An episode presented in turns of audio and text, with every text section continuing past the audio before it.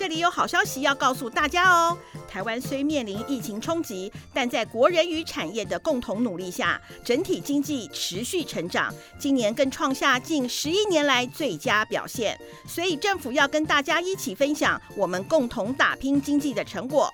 这次五倍券，大家不用再另外出钱，可以直接领取，并且从十月八号起就可以开始使用喽，真是太棒了！而且各地方政府、百货公司、餐饮业、通路商、网络平台业者等也纷纷宣布多项搭配五倍券的加码优惠措施，与大家一起共襄盛举。行政院要呼吁大家五倍券买起来，一起共享经济发展成果，让台湾经济继续冲冲冲！以上广告由行政院提供。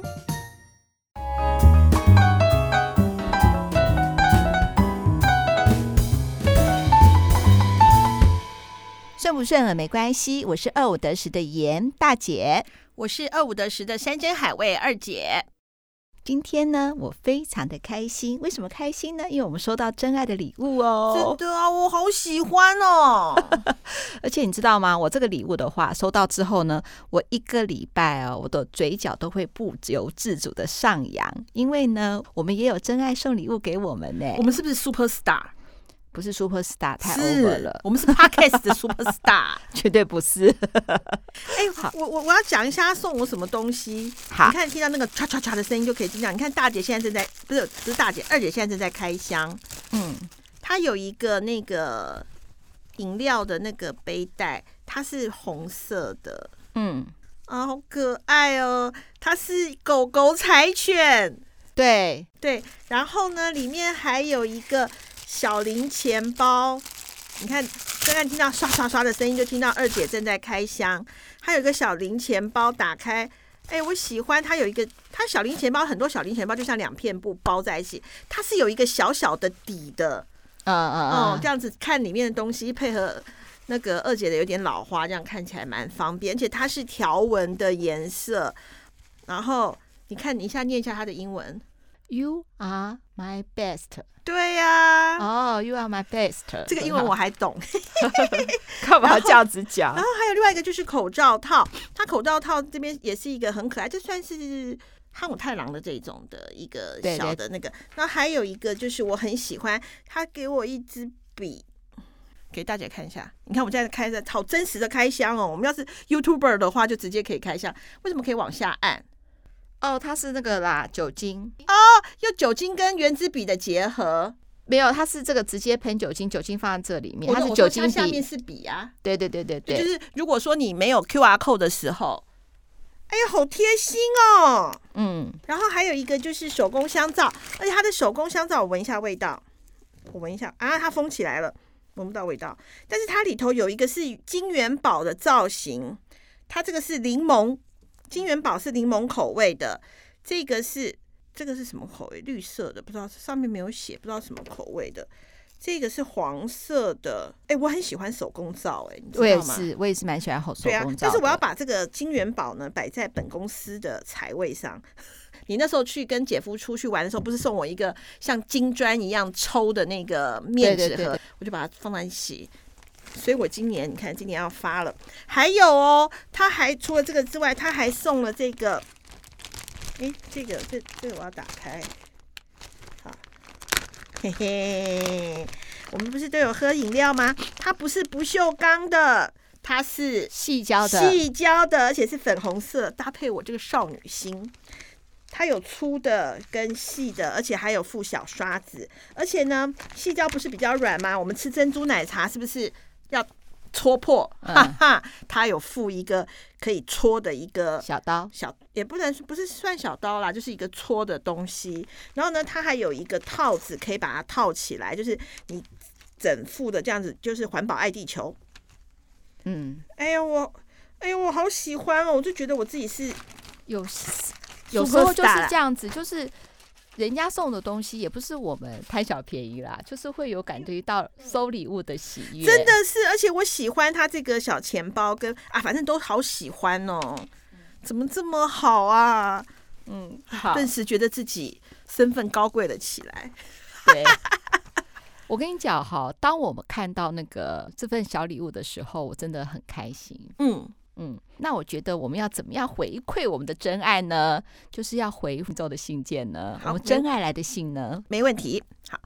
大姐、二姐，你们好！听你们的故事也有一段时间了，谢谢你们用温柔的嗓音分享我们生命的点点滴滴。最近我在职场上遭小人作弄，事情是这样的：我研究所一毕业就进入这家气管顾问公司上班，到现在六年多了。三年前，现在的主管 Kevin 高升到我们的部门，他在同样职称的主管群中是最年轻、最活泼，也最没有主管的架子。我其中一项工作内容是直接与客户进行工作上的协调，基本上。很多执行的项目，大小工作我都略懂皮毛，同时必须直接与客户的公关部门联络，因此很多事情我有决定权。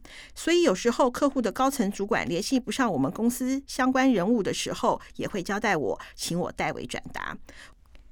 五月中旬，疫情开始延烧，我们也配合防疫措施实施人员分流，不同部门同事各办办公。第一次被写黑函检举就是七月八日发生，那天是同事生日，因为业务繁忙，一直到午休时间，原单位大部分人都还在工作，我就找了大小主管跟几位同事一起外送午餐，也集资帮寿星买了一份午餐，大家就靠在一起拍照留念。我也在社群分享，当做同事今年的生日庆生，后来被有心人士截图检举我们室内群聚违反防疫规定。当时三级警戒，室内不得超过五人，我们有近十位。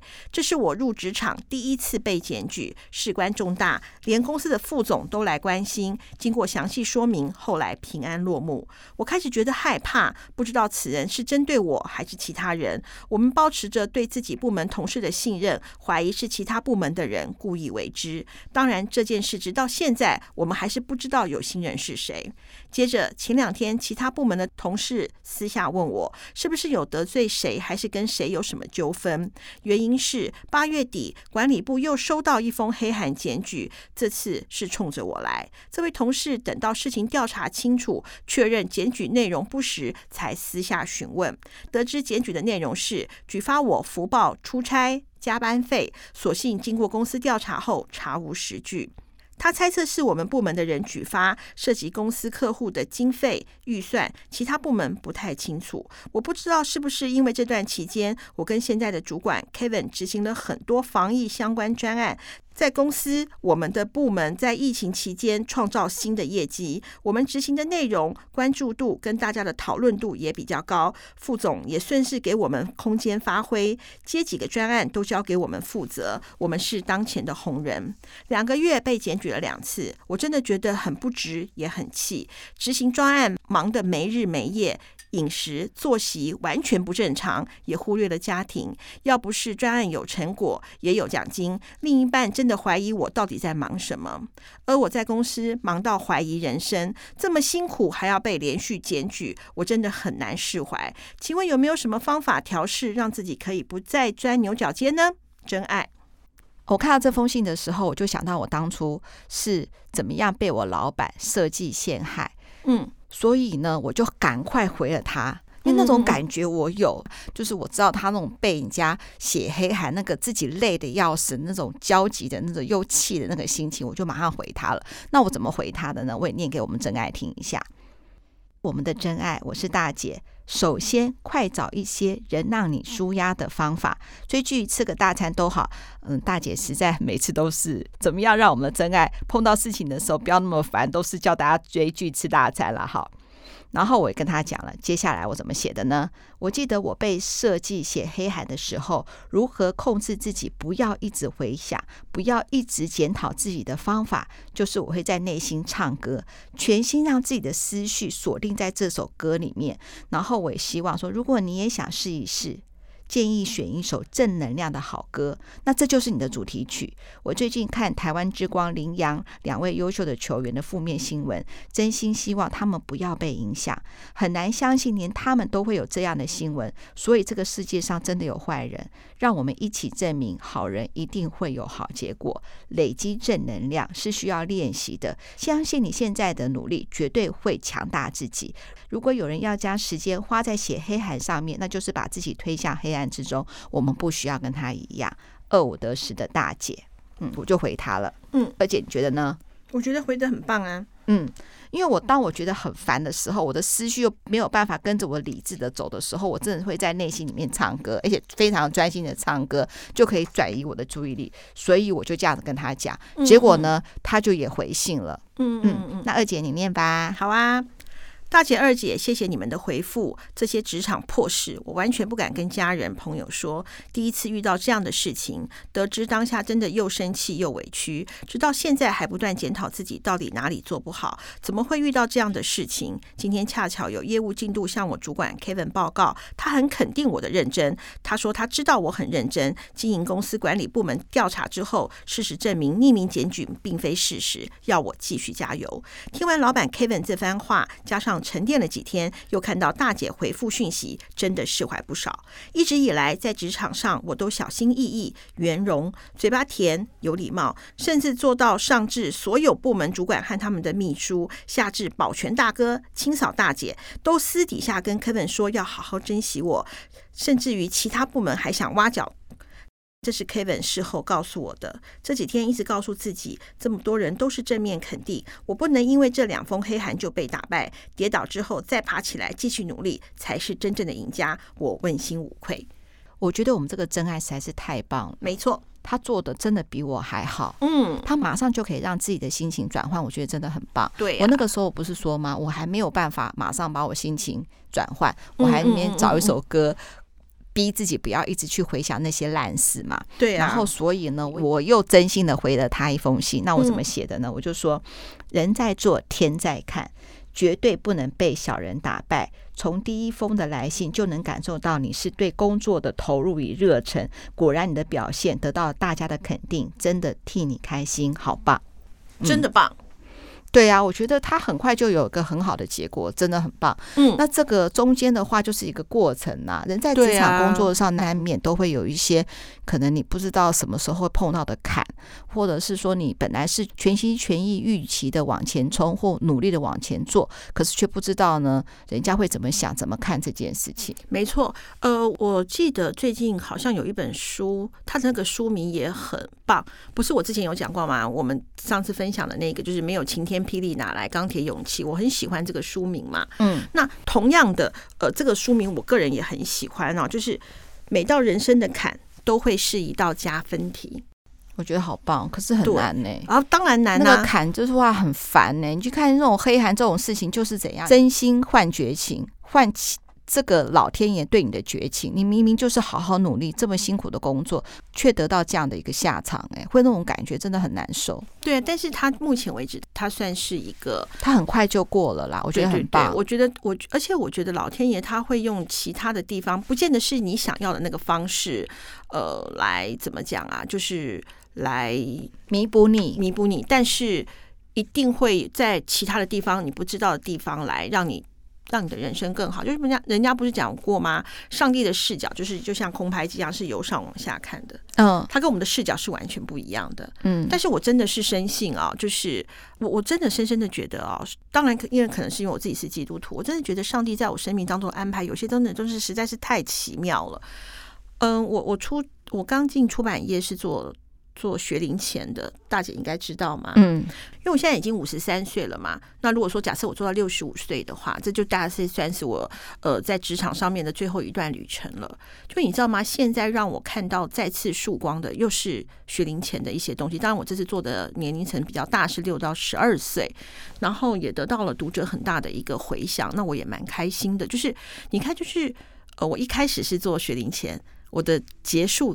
也是做跟童书有关的，我觉得好棒。对，而且你最喜欢做的就是这个部分。然后呢，而且它里头的东西，因为童书的部分大部分必须是自制商品，不是自制出版品嘛？哦，这也就是为什么我呃在之前那一集我们的三杯鱿鱼那一集里面，我在里面讲说，其实我蛮担心台湾如果再没有自制出版品的话，台湾的。本土文化到底要怎么样的宣扬？哈，那呢？所以我就觉得说做这个东西做的很开心，同事也非常的起劲。那有时候就是很担心，就是很努力、很起劲之后的结果不好嘛。因为现在整个的大环境不好，那也因为就是呃 疫情的关系，大家不是都被关在家里嘛，所以妈妈两个就会逼小孩念书嘛，所以童书的市场还算是可以的。好，那呢，我就觉得很多的安排其实是很奇妙的。你看，就像他被写黑函了，本来人家可能还没注意到他的被写海涵之后，彻底调查了一下之后，才发现他原来他是个既勤奋又努力的好女孩。对呀、啊，所以这个黑函反而变成他的加分题。嗯，而且呢，你看他做事情真的战战兢兢，真的，他可以把他所有的工作或是对人事物再梳理一次。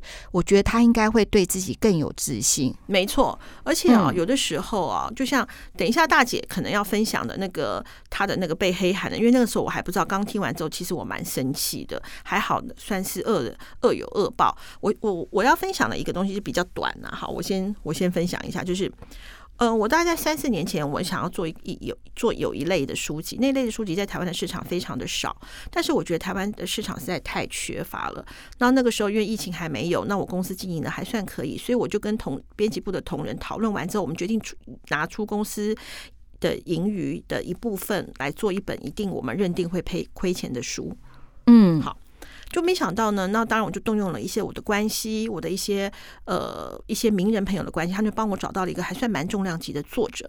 那这个作者呢，他知道了我的想法，因为他知道我要做这样主题的时候，他第一个问题就是说会赔钱哦。那我就跟他讲说，可是我觉得台湾太缺这样子的东西了，我想要做，我知道会赔钱啊，所以他的版税也拿得非常非常的阿萨里，非常的第一这样的一个呃大牌的作者来讲，他才拿十趴的版税，嗯，好，非常非常的低。好，然后呢，那我们就做。那做了之后，我们做了非常多的努力。那当时因为太专注于书，所以在书店的宣传我们就漏了一拍。因为书店会有固定的节奏嘛，嗯，就是说哦，多少之前必须送审，他们才能够做活动嘛，一定是这样。我们就慢了一点。但是呢，书店采购非常认同我们要做这样的事情，所以就给了我们一个很不错的一个。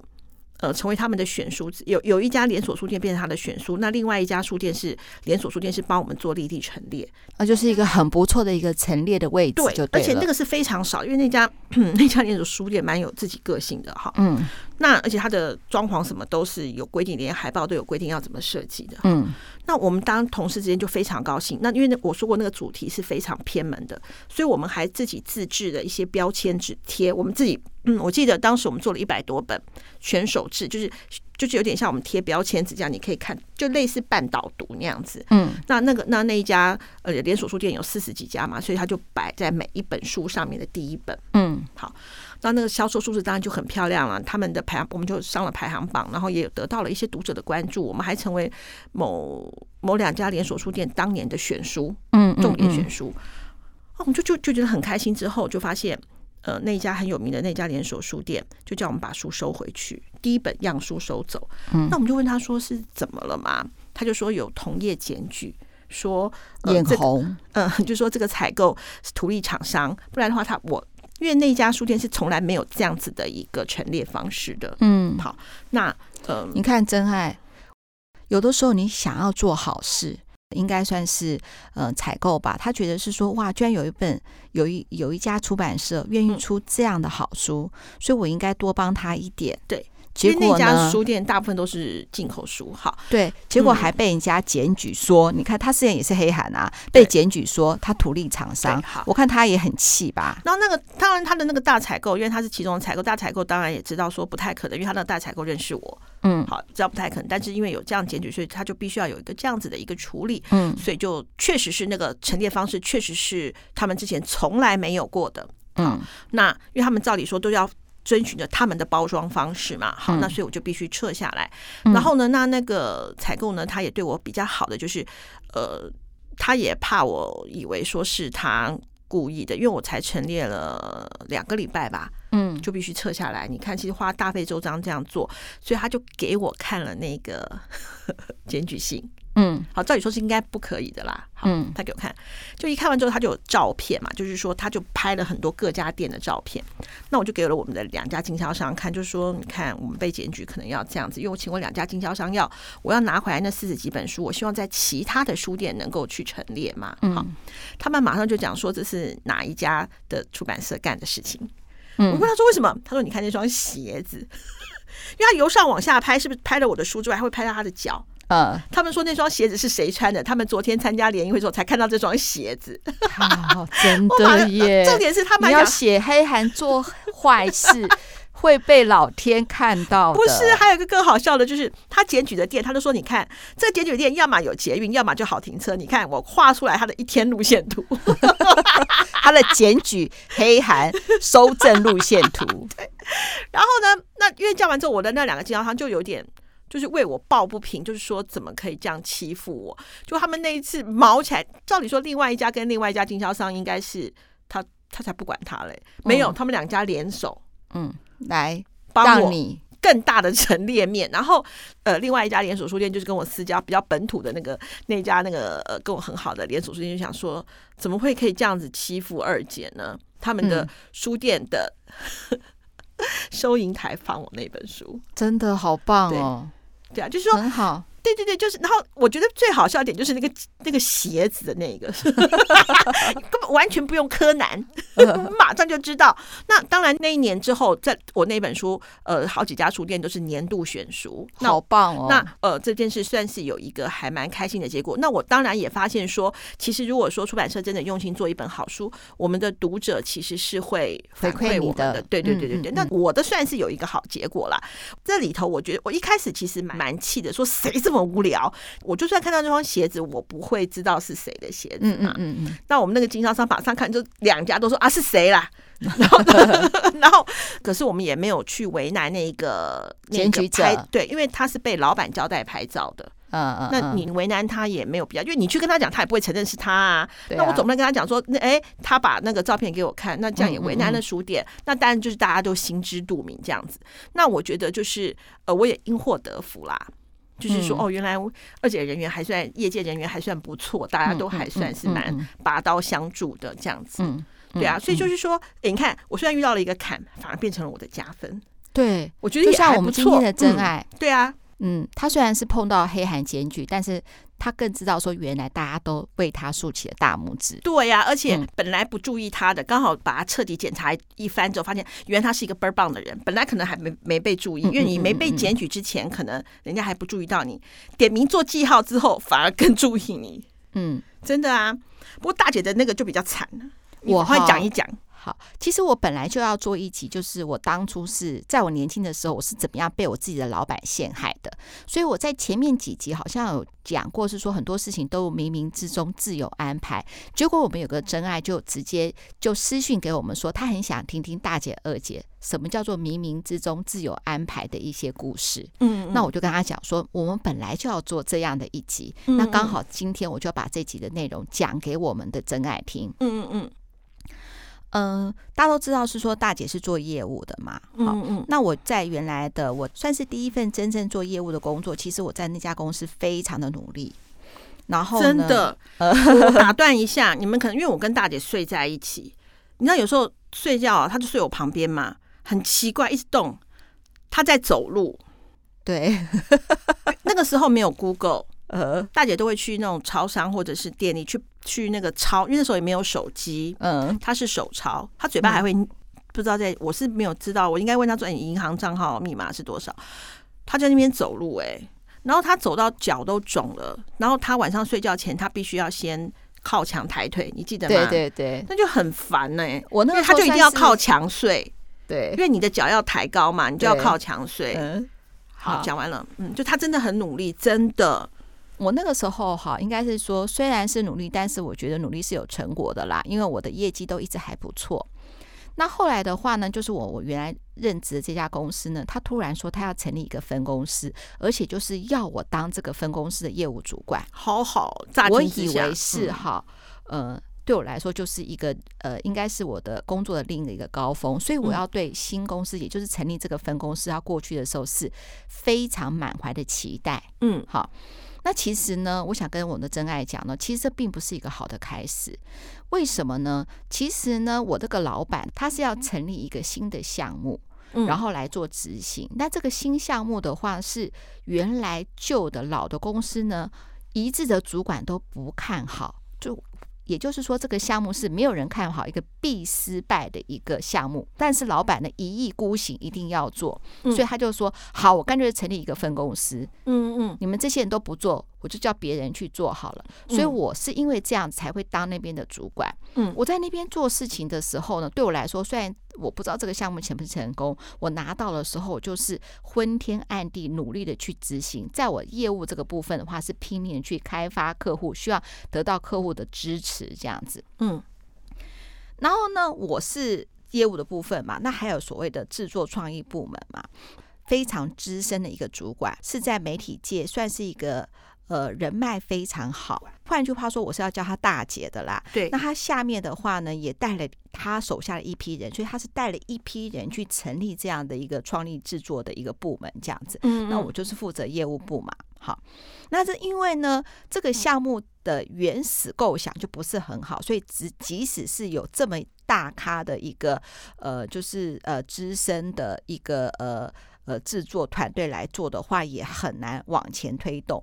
嗯，那可是你想哈，就是说呢，这个计划开始了，那这些的人力成本费用对一个公司来说，如果没有相对回馈的进账来说的话，是不是就就推动的很辛苦？真的。那我记得我有一次的时候呢，就是我也不知道我哪根筋不对，我就随口讲了一句话说：“哎，老板，你看，这是我们同行发的消息稿。”我就只有说了这一句话而已。嗯嗯，没想到呢，我就变成我们我们老板手中的那把刀了。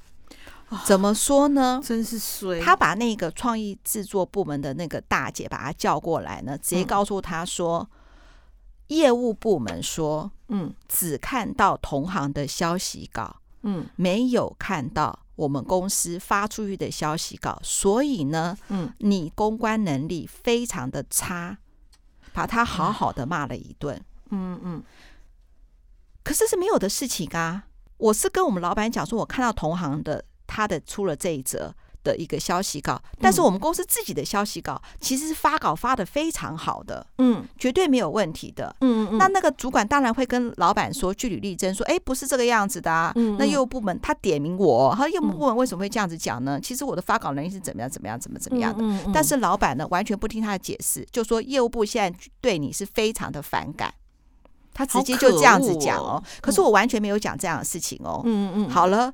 过了几天之后的话呢，我就觉得那个那个那个大姐看到，因为在公司，我觉得她对我好像就是眼神怪怪的。因为我是做业务，当然会察言观色。没错，我觉得怪怪的时候，刚好又过了大概一两个礼拜了，从总公司就传过来了，有些老同事就跟我讲说，我是不是在老板面前打他小报告，而且想要把他弄走。我心里想说，我为什么要做这种事情？他又不是跟我同一个部门。大姐真的不是这样的人。对啊，如果我今天是同样的业务部门。我把他弄走有道理，而且现在我是业务部门的最大的头了，我去弄谁啊？为什么要做这样的事情？我觉得绝对没有啊！我想这到底怎么一回事呢？我就想说找这个制作部门的大姐来好好谈一谈。就我要找他的时候，他就已经请假，隔几天就没做了。唉，他后来这个主管呃老板请走的时候，是用我来说业务部都觉得他办事不利的理由叫他走路哦。好，他走掉了之后，他。一定很生气嘛，所以他用他的媒体业界的关系封杀了我们这个公司之后所有的消息稿跟新闻稿都无法露出。也就是说呢，他走了之后呢，让还留任的呃制作创意部门是非常的痛苦，嗯，带来了全公司的气氛都认为我是一个排挤别人的人，而且莫名其妙斗走一个制作部主管的人。那我想说，怎么会这样子？然后。听众真爱，你知道那时候大姐有多么的呆吗？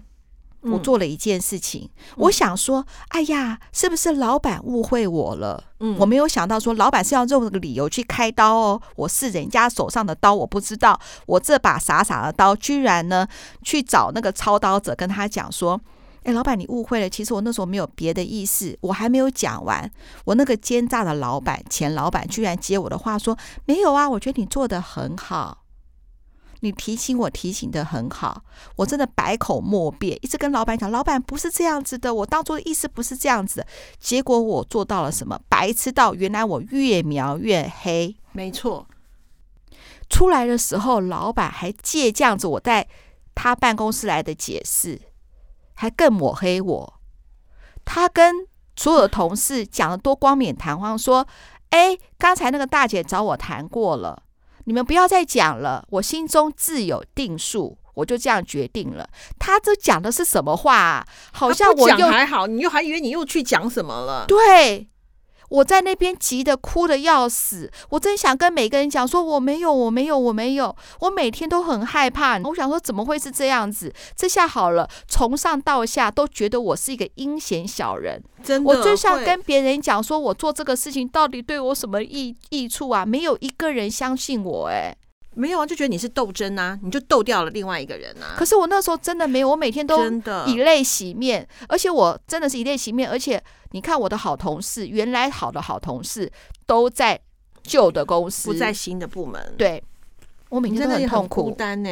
我超级孤单的，哎，每个人都看到我，好像是我是什么那个洪水猛兽一样，是个什么呃呃阴险狡诈之人，为了讨好老板做这些莫名其妙的事情。那个时候你身边一定有防疫规定。每个人都离你一点五公尺，真的啊！我甚至中午吃饭的时候，我都不知道找谁。哎，还好我是做业务工作的，至少我还可以从拜访客户那里得到温暖。嗯、否则的话，我就直接奥子逼逼了啦！真的啊！我们两个好有默契哦。我那时候真的每天，我想到那个时候，我都害怕。好了，那个项目嘛，本来就不看好，果然这个项目呢，就。这真的就结束了。那结束呢？这家分公司就收了嘛，对不对？嗯，我就呢回到总公司去上班了。嗯，还好呢，我原来的老同事、老主管也没有对我特别怎么样。反正我还是做我自己的业务。嗯，这个事情呢就过了。随着时间越来越淡，整个人事重组了嘛。嗯嗯。那我也碰到我的原来的旧同事了嘛。嗯。那大姐做人也没太差，就是说呢，即使是回锅找到其他同事，同事还是跟我。就是有一个之前就是老同事的情谊嘛，对，就是我就继续往下做了，但这个事情就过了。我告诉你，是我心中永远的痛，我无法去澄清，但这个事情说过了，还真的就过了，嗯。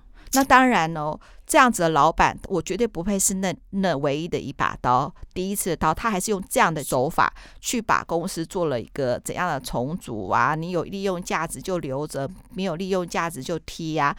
然后呢，我这个大姐当然也看破了嘛，我总会长大嘛，嗯嗯嗯，我就离职了，离得好，嗯。那离职之后的话呢，就时间就过了，过了很久了，我记得大概绝对过了有十几年喽。突然十几年了，嗯，我突然呢有一天听到那个就是我的前同事告诉我说，那个喜欢借刀杀人的老板，嗯，抹黑自己员工的老板，嗯，他呢后来去大陆发展，嗯，找了一个小三，就是一个大陆女孩啦，嗯，然后怀了一个儿子。嗯，他很开心，逢人就夸他那个儿子有多么的可爱。嗯嗯嗯。后来呢，发现呢，他那个儿子不是他的儿子，是他属下他，他员工的儿子，对他员工跟他的小三生的儿子，他白养那个儿子十几年。报应啊！而且我听大姐，大姐你要讲，她还在会议上痛哭流涕。对，然后她很好笑，是她为什么会知道那个前员工是说，她那时候也一把年纪了嘛，突然在公司台湾那个员工面前老泪纵横，说她发生的这件事情。不过她怎么知道的啊？这个我就还是还是说发现越来长得越来越像那个，不是就有吗？哎，奇怪，我的儿子怎么像隔壁老王？对啊，就应该是这样子吧。其实详细的事情，其实我也没有多问啦，因为大姐的个性就是说，也不用管人家怎么发生的。我她的人生已经是她的，我的人生我现在开心的不得了。对对啊，那我总是会想到那段黑暗期，真的是黑暗期。我现在是可以轻描淡写的讲。但是我绝对记得我那个时候是怎么样痛苦的，每天吃饭的时候，嗯，都不知道吃什么，因为我没有人陪我嘛，所以我每天都要把自己的生活安排的非常的忙碌。还好我是化悲愤为力量，真的不，也争取到了很多的客户。对啊，因为不能在公司待着，只能出去拜访客户。对，算是老天有眼吧。所以这也是加分嘛，算是加分吧。不过那个时候实在是太痛苦，一定的，一定的。我跟你讲哈，当有人呢要误会你的时候，你很想要跟他解释，但是你又没有办法把心剖给他来看。那个痛苦真的是什么叫做百口莫辩？百口莫辩，你真的不知道怎么样讲。我想到那个时候，我还这么白痴的去找老板，还想跟他讲说你误会了，真的是怎么会做这么白痴的事情？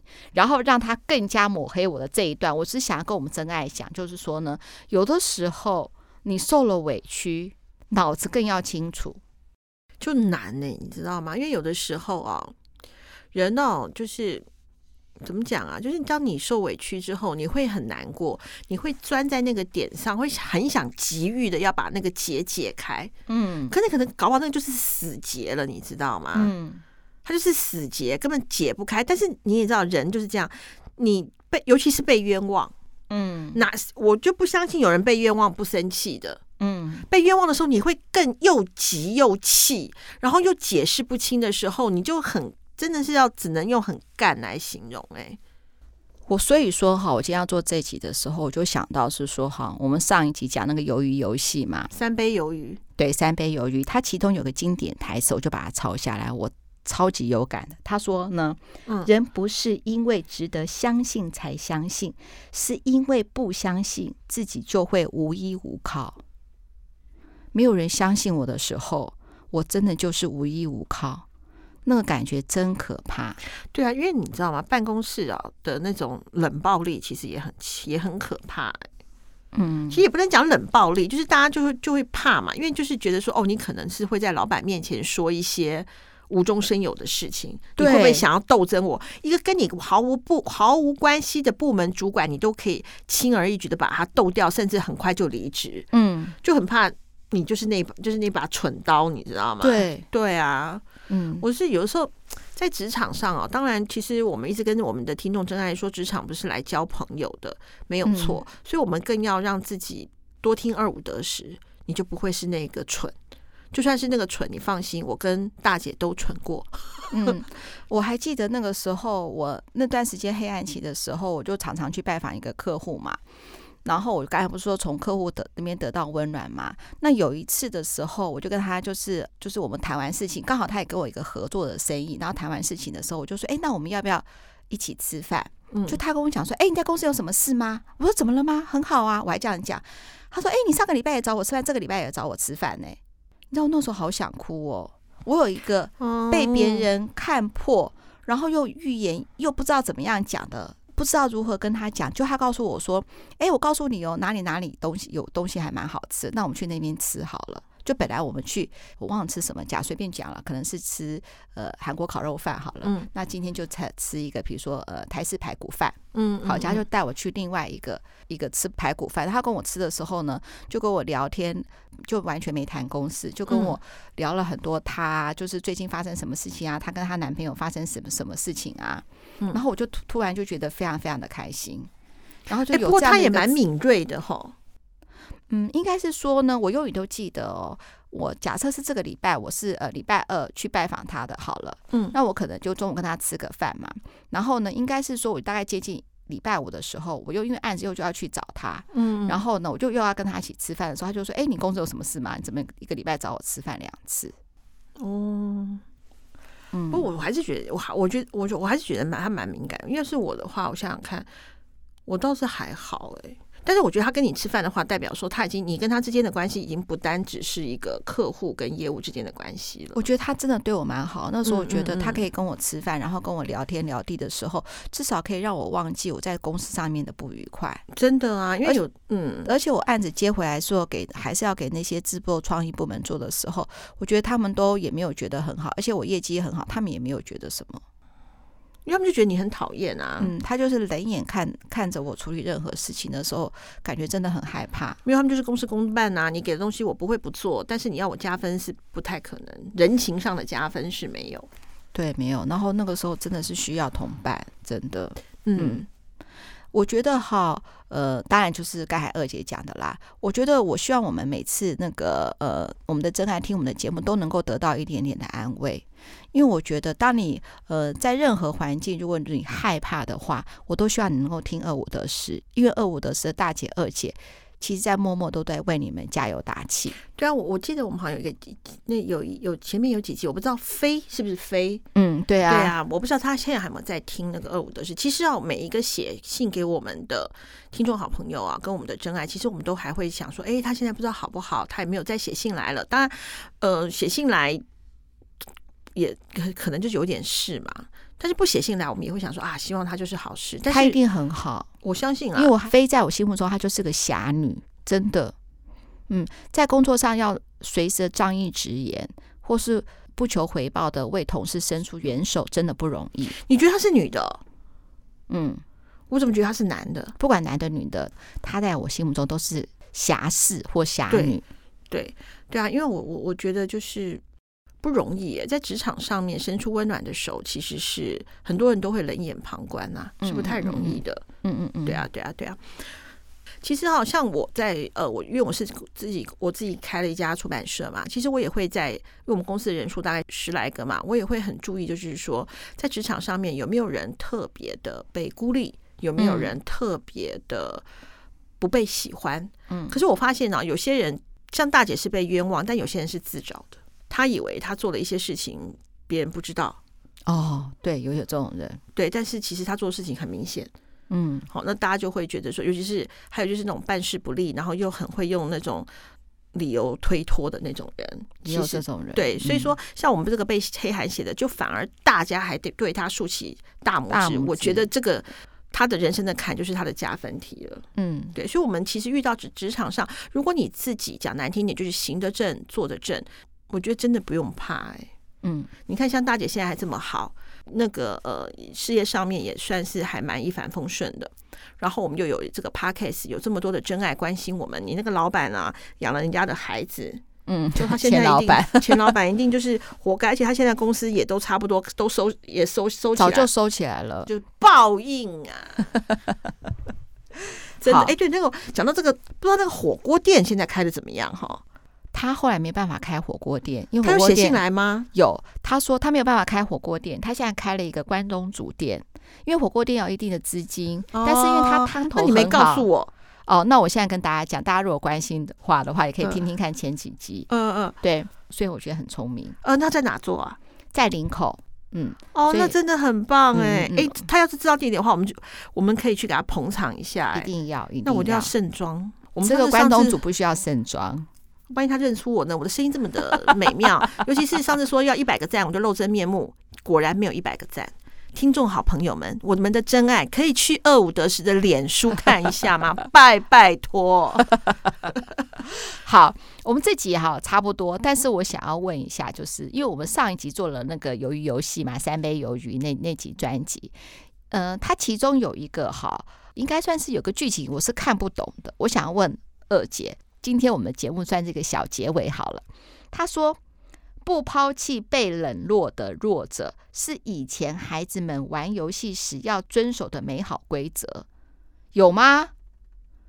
小孩子有不抛弃弱者吗？小孩子第一个就抛弃弱者了。对呀、啊，所以这个我实在看不懂哎。还是韩国特别不抛弃，我不就不知道了。所以二姐搞不清楚这段对不对？因为我记得在小时候就一起玩嘛，然后。呃”也会有人不想跟他一国啊？对呀、啊，会啊，我不想跟他一国啊，我不想怎样一组啊。老鹰抓小鸡，或者是红绿灯跑得比较慢的，都不喜欢跟他一国啊。或者是说跳橡皮筋，对啊，只要一组一组，所以很会跳的人，比如说你要一次跳十次，跳会卡到橡皮筋就跳不过去，就死掉了。旁边人还要人来跳二十次来救这个十次的人，都是不喜欢弱者的啊。我记得是不喜欢弱者的，所以。